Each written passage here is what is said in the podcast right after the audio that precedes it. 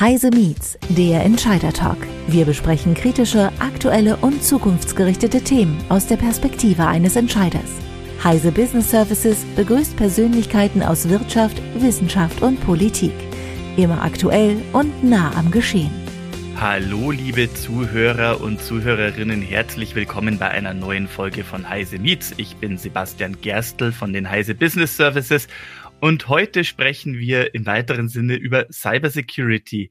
Gerade in der Zeit mit Digitalisierung und zunehmender Technisierung und IT in Unternehmen wird ja immer wieder gewarnt, dass Cybersecurity immer wichtiger wird. Aber ein Aspekt wird da sehr häufig vernachlässigt, denn egal wie gut die Antivirensoftware, die Logins oder die Firewalls sind, eines der schwächsten Glieder in der gesamten Verteidigungskette ist und bleibt oft der Mensch. Und egal wie gut die eigene Technik ist, über Social Engineering kommen Cyberangreifer doch sehr häufig an sensible Daten und in das Netzwerk hinein. Worum handelt es sich bei Social Engineering und warum ist das so gefährlich, auch heute in der modernen Zeit noch im Jahr 2023? Zu diesem Zweck freue ich mich sehr, einen Experten bei uns begrüßen zu dürfen, ganz speziell zum Thema Social Engineering. Es ist Dr. Christian Schunk vom Fraunhofer Institut für Arbeitswirtschaft und Organisation IAO. Herr Schunk, herzlich willkommen bei uns bei Heise Meets. Ja, hallo, freut mich sehr hier zu sein. Ja, ich habe es ja bereits in meinem Intro so ein bisschen angerissen, aber vielleicht können Sie da mal etwas tiefer reingehen. Es wird ja Social Engineering als Aspekt der Cybersecurity oft massiv unterschätzt. Keine Firewall, keine Antivirensoftware kann da verlässlich davor schützen. Aber worum handelt es sich jetzt konkret dabei, wenn wir von Social Engineering sprechen? Ja, also Social Engineering ist im Grunde viel älter als Cybersecurity und äh, setzt beim Menschen an. Als Menschen sind wir soziale Wesen, deswegen auch Social Engineering. Und da haben wir typische menschliche Verhaltensweisen uns angeeignet, die es uns erlauben, als Wesen in einer Gesellschaft gut zu funktionieren und da reinzupassen und Zugehörigkeitsgefühle zu entwickeln und Menschen zu helfen. Und gerade diese sozialen Verhaltensweisen werden dann angesprochen, um Menschen zu beeinflussen, bestimmte Entscheidungen zu treffen oder auch Menschen gezielt zu manipulieren. Und was für Mechanismen kommen dabei zum Einsatz? Also wo setzt dieses Social Engineering denn konkret an? Nun, also, wenn ich noch etwas aushole, es ist so, dass diese sozialen Verhaltensweisen und das Beeinflussen einer Entscheidung, das ist ja erstmal gar nicht im Cybersecurity-Kontext so interessant. Wenn ich einfach sage oder sagen würde, wir möchten die Entscheidungsfindung von Menschen beeinflussen, äh, dann würden sie vielleicht an Marketing denken an Vertrieb, an Verkauf. Und ähm, aus diesem Bereich kommt auch die Forschung zu dem Thema Social Engineering. Aus diesem Bereich, da wurde geschaut, welche Mechanismen funktionieren denn, damit ich Menschen dazu bewegen kann, etwas zu kaufen oder etwas zu tun. Und welche Mechanismen sind das? Äh, das sind Mechanismen wie Hilfsbereitschaft. Wir sind als Menschen erstmal gewillt, anderen Mitmenschen zu helfen. Nun muss ich diese Hilfsbereitschaft vielleicht ein bisschen anstupsen. Und dazu gibt es halt Techniken, die letztlich sozusagen dazu dienen, die Wahrscheinlichkeit, dass man die richtige Entscheidung im Sinne dessen, der die Entscheidung herbeiführen möchte, trifft. Um diese Entscheidungsfindung anzutreiben, wird dann zum Beispiel darauf gesetzt, dass ein Menschen, dass wir Menschen Gefallen gerne wiedergeben. Also wenn mir jemand etwas gibt, bin ich viel geneigter, dem anderen Menschen auch in irgendeiner Form einen Gefallen zu erwidern. Das sehen Sie im Supermarkt, ja, da wird Ihnen ein kleines Stückchen Käse angeboten, in der Hoffnung, dass Sie dann das große Stück Käse kaufen. Das kann man halt dann beim Social Engineering anwenden, um Menschen ja, dazu bewegen, zu helfen oder halt auf, auf einen Angriff, sagen wir mal, flapsig reinzufallen. Also es gibt Beispiele, wo zum Beispiel Angestellten äh, ein, ein Schokoriegel gegeben wurde und die daraufhin ihr Passwort gesagt haben. Das funktioniert natürlich dann nicht ganz so plump. Ja, Sie können sich vielleicht vorstellen, da stehen Leute vor dem Geschäft und teilen Schokolade aus und wünschen erstmal einen schönen Arbeitstag und sagen, jetzt hätten wir noch eine kleine Frage. Wir machen eine Umfrage zur Passwortsicherheit und möchten mal wissen, welche Arten Passwörter denn benutzt werden. Können Sie uns vielleicht mal Ihre sagen? Das klingt natürlich nach einem ziemlich extremen Beispiel. Ich meine, ja, das äh, ist ein extremes Beispiel, aber es hat funktioniert. Und diese Mechanismen, die funktionieren halt extrem gut. Ja, und das also die in der Forschung für äh, in der Wirtschaftsforschung oder Verhaltenspsychologie sind diese Prinzipien kannt dafür, dass sie halt die Wahrscheinlichkeit, dass Menschen entsprechend reagieren, extrem äh, steigern. Das klingt jetzt plump, vielleicht in diesem Beispiel mit dem Schokoriegel, aber äh, das geht natürlich subtiler. Ja. Und äh, da funktioniert es dann immer noch. Ja, ich meine, äh, etwas, das man in der letzten Zeit sehr häufig hört, also auch in der Medienlandschaft, ist das sogenannte CEO-Fraud, dass sich quasi ein Angreifer es fertig bringt, eine E-Mail so zu manipulieren, dass sie so aussieht, als würde sie vom Geschäftsführer des Unternehmens kommen, um zum Beispiel eine Geschäftsassistenz direkt zu einer Zahlung einer größeren Summe zu veranlassen, weil sie eben das Gefühl hat, ja, das kommt vom Chef, das wird ja schon stimmen. Ähm, aber was gibt es da noch für andere typische Beispiele? Also womit sehen sich denn Unternehmen relativ häufig konfrontiert? Also abgesehen vom CEO-Fraud, der auf dem ähm, Prinzip übrigens jetzt der Autorität beruht, ja, da, das ist auch eines dieser Social Engineering-Prinzipien, die gut funktionieren, Autorität Seiten. Ach ja, erklären Sie mal ein bisschen so CEO-Fraud, wo setzt der an? Was, wie funktioniert der? Der, der setzt da an, also der CEO-Fraud setzt da an, dass halt der CEO als eine Autorität wahrgenommen wird, dessen Anweisungen man befolgen sollte. Und äh, das ist nun auch wieder erstmal eine, eine gewisse wünschenswerte Verhaltensweise im Unternehmen. Ja, die Unternehmen möchten natürlich schon, dass Aufträge von Vorgesetzten auch ausgeführt werden. Das ist also ein gewünschtes Verhalten grundsätzlich. Und das wird dann halt ausgenutzt. Und das heißt also beim CEO-Fraud wird dann zum Beispiel ein Angestellter oder eine Angestellte aufgefordert, für eine geheime Unternehmensübernahme Geld ins Ausland zu überweisen. Und diese Person wird dann vielleicht noch gelobt, dass sie als besonders zuverlässig bekannt ist und zur absoluten Geheimhaltung verpflichtet, weil diese Übernahme halt hochsensibel ist und erstmal erfolgen muss, bevor man darüber sprechen kann. Und deswegen darf die Person sich auch nicht an Kollegen wenden. Und so wird dann halt diese Person unter dem Prinzip der Autorität vielleicht noch ein bisschen geschmeichelt und dann extrem auch unter Druck gesetzt im Sinne von Geheimhaltung, nicht mit Kollegen reden und dann muss das natürlich auch wahnsinnig schnell erfolgen, denn sonst geht die Transaktion den Bach runter und dann ist der Chef halt unglücklich. Und ja, das funktioniert erstaunlich gut. Die Schäden in Deutschland mit diesem Trick gehen also in die, wir haben, ich glaube, die 100 Millionen Grenze schon überschritten. Okay.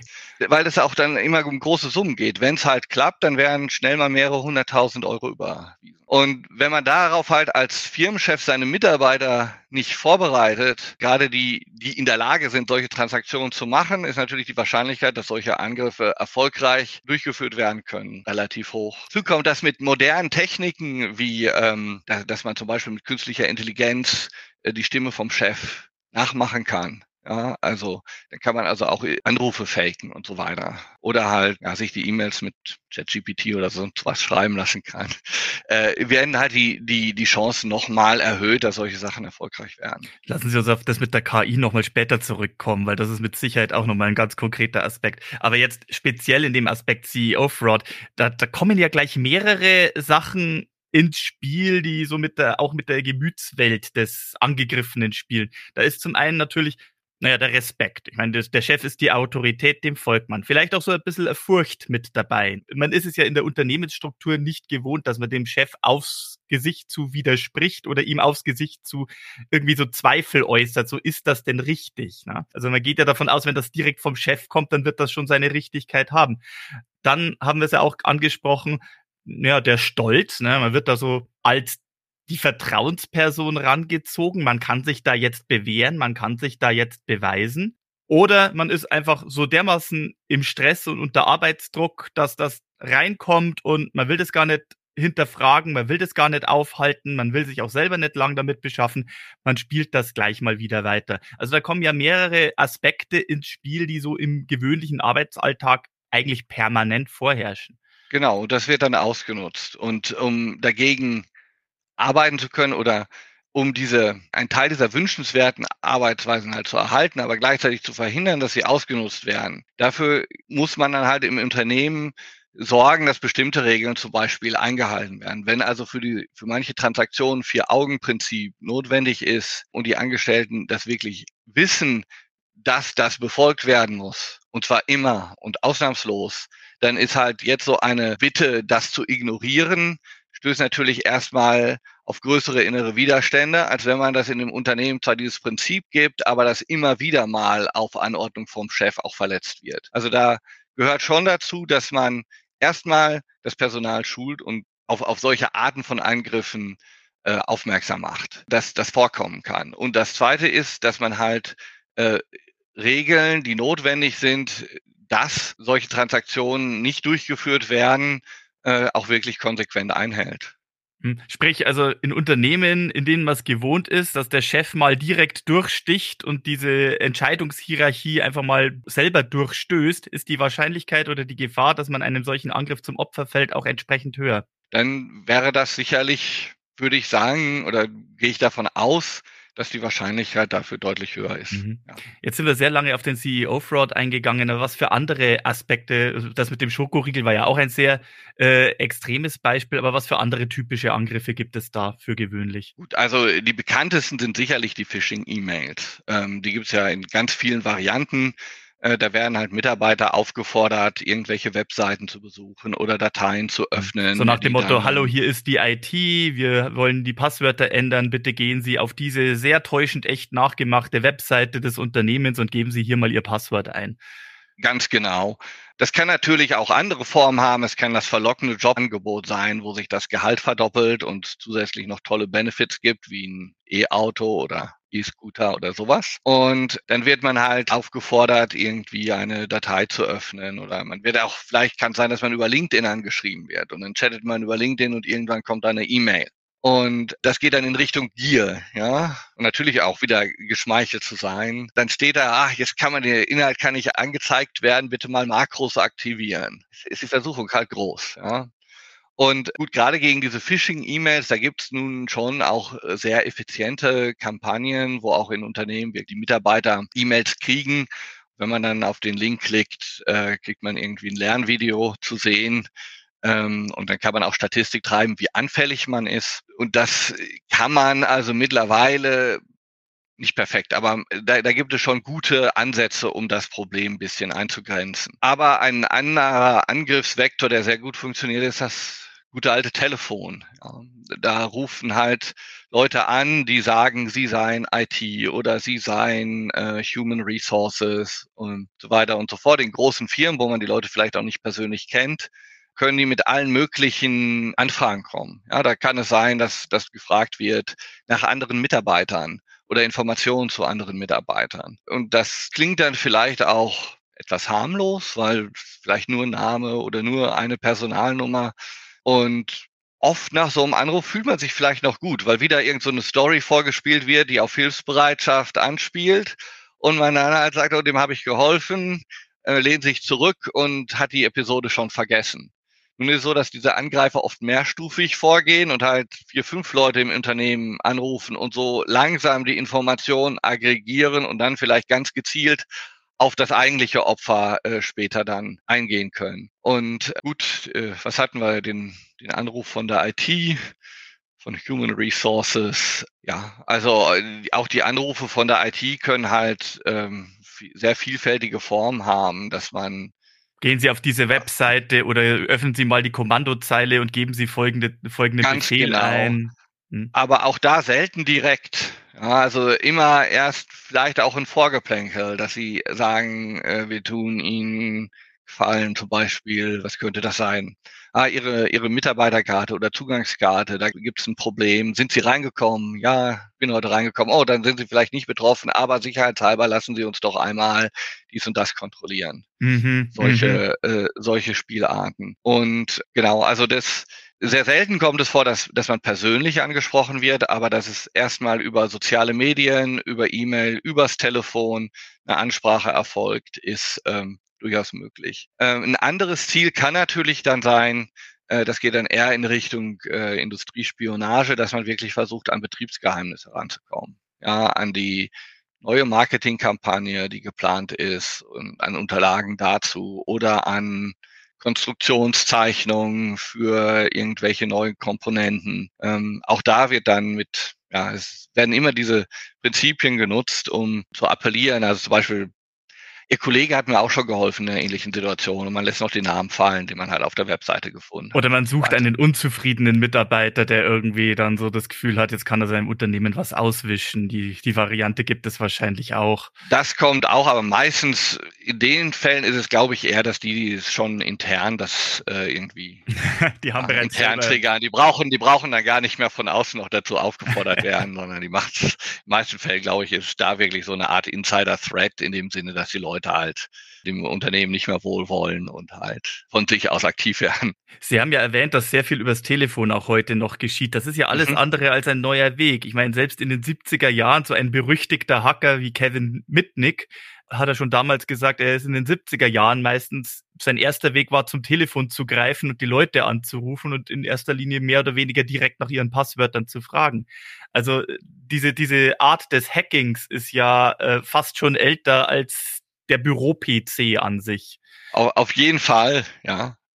Das ist, also wie gesagt, ich würde fast sagen, es ist so alt, wie, wie Menschen halt soziale Wesen funktionieren, dass man versucht, in irgendein, unter Einsatz dieser Techniken halt Menschen, wie gesagt, in der Entscheidungsfindung zu beeinflussen. Das sitzt halt wirklich tief. Ja, da wundert man sich doch, wie dann anhand der ganzen fortschrittlichen Technologie und IT, die wir haben, so eine alte oder uralte Methode immer noch so gefährlich sein kann in der modernen Zeit. Ja, also man muss natürlich auch sagen, die Technik ist auch nicht perfekt, ja, immer noch mhm. nicht oder wahrscheinlich wird sie es auch nie sein, aber sie ist halt sehr, sehr, sehr, sehr gut. Und man kann natürlich als Angreifer in der Regel, wenn man nicht wirklich ein gezieltes Ziel hat, dann ist es einfach ein Spiel der Wahrscheinlichkeiten. Was funktioniert am besten?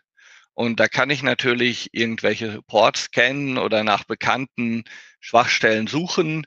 Wenn die frisch sind, finde ich die hier und da und dann kann ich halt auch die Technik überwinden, wenn diese Schwachstellen nicht rechtzeitig gepatcht wurden. Was durchaus sein kann, wenn das halt so Zero-Day-Exploits sind, äh, kann ich damit äh, ganz gut weiterkommen. Und insofern kann man dann halt die Technik ausnutzen. Aber der Standard technisch ist sehr hoch und es wird halt immer schwieriger. Und gleichzeitig ist es ja auch wahrscheinlich so, in Zeiten immer fortschrittlicher oder immer komplizierter erscheinender IT hat der Anwender selber wahrscheinlich nicht so viel Ahnung oder Durchblick und verlässt sich dann drauf, dass wenn etwas von der IT oder von Human Resources kommt, dass da jemand ist mit mehr Know-how, dem man vertrauen kann, an dem man sich, also der einem das dann schon erklärt. Also dass sich der Anwender überfordert fühlt mit der IT, mit den ganzen Sicherheitsmaßnahmen und genau deswegen verletzlich wird? Ja, also auf jeden Fall spielt das eine große Rolle. Letztlich sind, haben wir halt unsere Interaktionen in der realen Welt gelernt und so ein flacher Bildschirm vor uns mit irgendwelchen Fenstern, die sich da öffnen und hm. ähm, ja, Sachen, die da im Hintergrund passieren, ist halt für viele Nicht-ITler einfach eine, eine, fremde Welt, von der sie nicht viel verstehen müssen und vielleicht auch nicht verstehen brauchen, um ihren Job gut zu erledigen. Ja? Mhm. Und insofern ist es halt schwierig dafür, Intuition und Verständnis zu entwickeln. Und auch diese mangelnde Intuition, dieses mangelnde Verständnis kann man dann halt wieder ausnutzen, weil angegriffene sich vielleicht nicht immer bewusst sind, was jetzt eine bestimmte Aktion von ihnen wirklich bewirkt. Und ähm, es kann halt durchaus sein, dass dann man schiebt halt einen USB-Schlüssel, den man gefunden oder irgendwie geschenkt bekommen hat, in in Computer und auf einmal poppt ganz schnell ein Fenster auf und ist wieder weg. Ist schneller als man reagiert und dann ist schon was passiert. Fast schneller als man reagiert und man hat viel zu tun. Man vergisst das dann auch sehr schnell. Ja. Mhm. Manchmal kann man es auch sogar technisch unterdrücken, dass halt dieses Fenster noch nicht immer mehr aufpoppt. Ja. Das sind halt so Sachen, auf die anzusprechen halt wir nicht trainiert sind. Und dann mhm ist es halt besser, man schult Mitarbeiter so, dass sie, dass es halt auch da die Wahrscheinlichkeit verringert wird, dass solche Sachen erfolgreich sind. Und mhm. letztlich, äh, da denke ich ähnlich wie, wie Marketingleute. Man muss sich halt letztlich ist es ein Spiel der Wahrscheinlichkeiten, dass was funktioniert und nicht das nicht funktioniert. Und im Marketing optimiert man die Wahrscheinlichkeiten und genauso muss man halt in der IT-Sicherheit technisch und bei Menschen die Wahrscheinlichkeit reduzieren, dass etwas funktioniert. Hm. Und äh, denn, denn hundertprozentig geht halt nicht, ja, äh, was absichern. Hm. Und insofern muss man sich halt fragen, bei der Technik machen wir das schon ziemlich gut. Ähm, und bei Menschen vielleicht, da sehe ich persönlich noch Entwicklungspotenzial. Ja, man, man kriegt das ja meistens mit, wenn das heißt, hier, man muss sich vor Cybersecurity schützen, dann heißt es ja, wir schulen unsere Mitarbeiter bei Passwortsicherheit. Wir führen Zwei-Faktor-Autorisierung ein oder Multifaktor-Autorisierung. Wir machen so ein, so ein Sensitivitätstraining, was Phishing-E-Mails betrifft. Aber ja, der Faktor Mensch wird da deswegen nicht eliminiert. Wir haben es ja auch schon gehabt ne, mit aufkommender KI. Wenn jetzt KI die Stimme des Chefs nachahmen kann, wenn die E-Mails immer täuschender immer echter wirken, als würden sie tatsächlich aus der internen Organisation kommen, ja, dann, dann hilft das beste Passworttraining nicht, wenn man auf solche Lücken reinfällt, also auf solche, auf solche Tricks und Tücken reinfällt. Also wo kann man das am besten adressieren? Man kann jetzt auch schlecht eine misstraue alles und jedem Strategie fahren. Also wie sollte man an solche Problematiken reingehen? Liegt das vielleicht auch an der Unternehmensstruktur, an der Organisationsstruktur, wo was wie durchläuft? Oder werden vielleicht Angestellte mit Security-Trainings auch eher überfordert, als dass sie dann sich zu sehr auf die technische Seite verlassen und dann eher auf der sozialen Ebene angreifbar werden. Also wo kann man da ansetzen? Wo liegt es, wo liegen die größten Gefahren und die Baustellen, die innerhalb eines Unternehmens adressiert werden müssten, um solche Gefahren zumindest zu minimieren? Also grundsätzlich ist es so wie bei der IT-Sicherheit auch. Man muss sich erstmal als Unternehmen fragen, was sind meine Schlüsselfähigkeiten, was sind meine Schlüssel-Assets, die ich habe, was muss ich schützen? Und darauf aufbauend muss man halt dann gucken, wie schütze ich das? Technischer Ebene und äh, auf Ebene der Mitarbeiter. Und wenn wir uns jetzt auf Social Engineering angucken, ist es halt hauptsächlich auf Ebene der Mitarbeiter. Da kann ich dann, wenn ich weiß, was ich schützen möchte, kann ich halt auch gucken, welche Mitarbeiter nehmen da Schlüsselrollen ein, welche Mitarbeitergruppen und äh, kann dann äh, beginnen, diese Gruppen äh, gezielt zu schulen. Und gleichzeitig kann ich mir angucken, Sie haben die Organisationsstrukturen angesprochen. Wie läuft meine Organisation? Wie tickt meine Organisation? Welche Kultur haben wir? Wie unterstützt die Organisationsstruktur unser Geschäftsmodell? Wenn ich das verstanden habe, kann man dann etwa einen Schritt zurückgehen und analysieren und sich fragen, mit welchen dieser Werkzeuge eines Social Engineers kann ich denn gerade hier besonders gut vorgehen? Wo ist die Wahrscheinlichkeit wieder höher, dass ein Angriff funktioniert und nicht? Und kann dann halt gucken, darauf muss ich meine Mitarbeiter ganz besonders vorbereiten. Ja. Und insofern kann man so ein bisschen so einen Boil the Ocean Effekt ähm, verhindern. Ja, also dass man sozusagen den ganzen, also alles halt äh, versucht zu adressieren, was halt weder finanziell Sinn macht, äh, noch praktikabel ist. Der erste Schritt ist eine Analyse. Und im zweiten Schritt kann man sich dann halt überlegen, was muss ich den Mitarbeitern beibringen. Und letztlich sehe ich das so, dass gerade der Bereich Social Engineering, weil der ja wirklich gar nicht nur bei der IT-Sicherheit eine Rolle spielt, sondern überhaupt im ganzen sozialen Miteinander. Wie gesagt, diese Techniken werden halt auch im Marketing ausgenutzt. Und wenn Ihnen jemand ein Auto verkaufen möchte, wahrscheinlich auch. Insofern ist da eigentlich auch ein Mehrwert dabei, Mitarbeitern das mal zu zeigen und vielleicht auch ein Stück weit erleben zu lassen. Und äh, auch auf diese Prinzipien wirklich ganz gezielt vorzubereiten, die das ein bisschen ausprobieren zu lassen vielleicht auch. Das heißt, mit so einem Tag Schulung können dann die Mitarbeitenden ja auch, glaube ich, für Privatleben was mitnehmen. Nicht nur äh, das äh, für die fürs Unternehmen, sondern ja auch, wenn man dann zu Hause ist. Und andere Spielarten des Social Engineerings, da äh, die jetzt vielleicht ähm, im Privatleben halt gerade eine Rolle spielen, vor allem bei Älteren, sind ja solche Sachen wie der Enkeltrick, der Polizistentrick, solche, äh, diese Art von Spielweisen, auch da Mitarbeitende darauf aufmerksam zu machen und die gehen dann nach Hause und haben das gelernt und geben das vielleicht auch nochmal an ihre Eltern weiter oder an andere Verwandte, die vielleicht da äh, eher vulnerabel sind. Ich denke, das ist also ein Mehrwert für Mitarbeitende, der über wirklich das, das, was sie im Unternehmen machen, hinausgeht. Und es ist auch was, was, glaube ich, Spaß machen kann. Weil, weil man halt wirklich da nicht nur für die IT-Sicherheit was lernt, was ja immer etwas als tröge und lästig und arbeitsbehindernd wahrgenommen wird, sondern man kann wirklich auch was fürs Leben lernen. Und vielleicht merkt man dann beim Autokauf, äh, ja, was da gerade abläuft.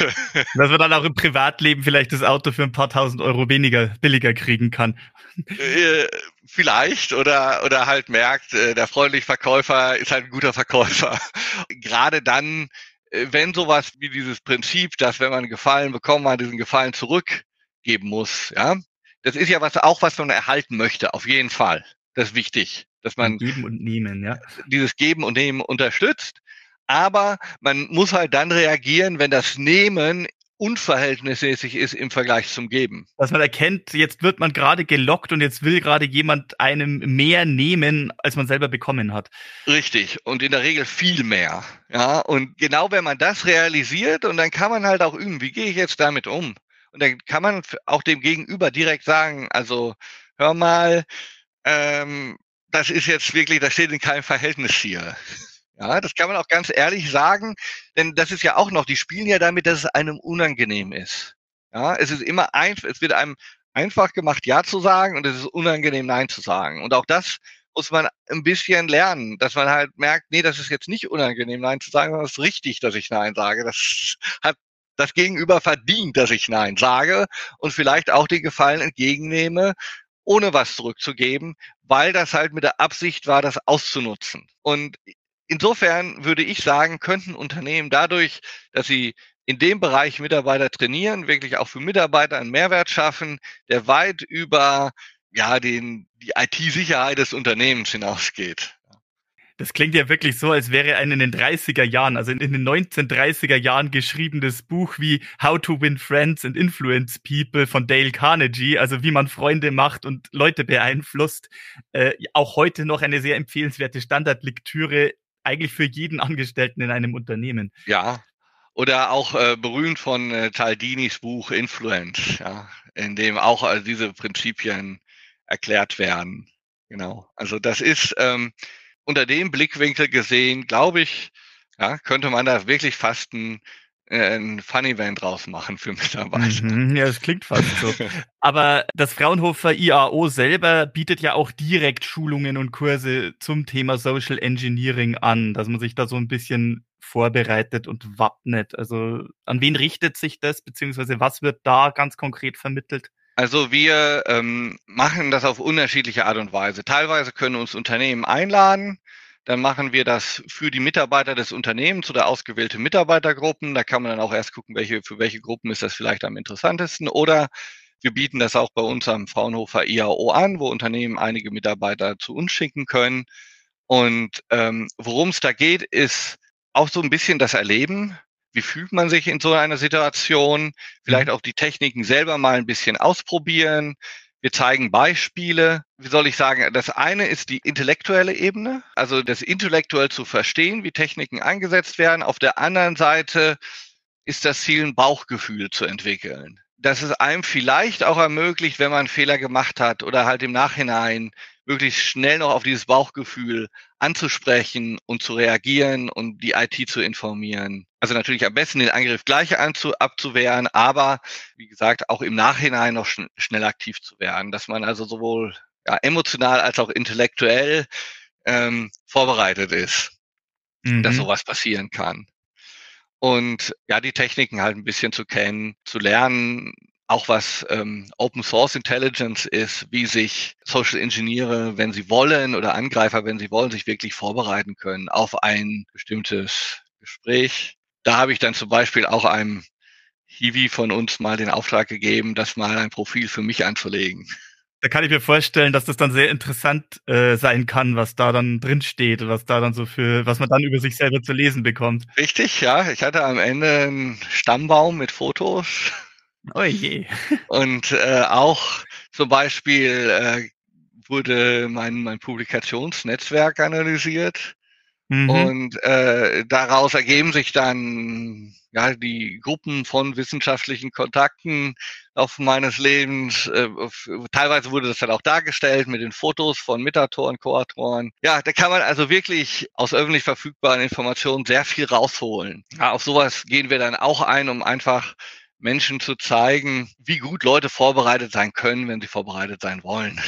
Das klingt schon so, als könnte es auch geradezu erschreckende Ausmaße annehmen. Ja, ich glaube, wir könnten da noch sehr lange drüber reden, aber mit einem Blick auf die Uhr, wir kommen langsam ans Ende unserer Zeit. Liebe Zuhörer, liebe Zuhörerinnen, Sie haben es jetzt wahrscheinlich gehört und mitgenommen. Entwickeln Sie ein gutes Bauchgefühl, entwickeln Sie ein gutes Gespür dafür, was Ihr Gesprächspartner möchte und was Sie Ihrem Gesprächspartner geben können. Sorgen Sie vielleicht dafür auch, dass da ein entsprechendes Gespür im Unternehmen oder in, unter Ihren Mitarbeitern besteht. Vertrauen ist gut, ein gutes Bauchgefühl und sicherheitshalber nochmal nachhaken und nachfragen an dritter Stelle ist besser. Auch wenn die Zeit drückt und auch wenn man sich besonders eingeschüchtert oder besonders gebauchpinselt fühlt, es lohnt sich immer, glaube ich, da nochmal an entsprechender Stelle innerhalb des eigenen Unternehmens nochmal nachzuhaken oder dafür zu sorgen, dass es im eigenen Unternehmen eine entsprechende Nachhakstelle gibt. In jedem Fall, Herr Dr. Christian Schunk, vielen herzlichen Dank für Ihre Ausführungen und Einblicke. Und liebe Zuhörer und Zuhörerinnen, ich hoffe, Sie haben sehr viele gute Eindrücke auch mitnehmen können aus dieser Folge und ich darf Sie hoffentlich an dieser Stelle in Zukunft wieder begrüßen bei Heise Meets. Vielen lieben Dank. Vielen lieben Dank, Herr Gerstel. Das war Heise Meets, der Entscheider-Talk. Sie wollen mehr erfahren? Dann besuchen Sie uns auf heise-meets.de. Wir freuen uns auf Sie.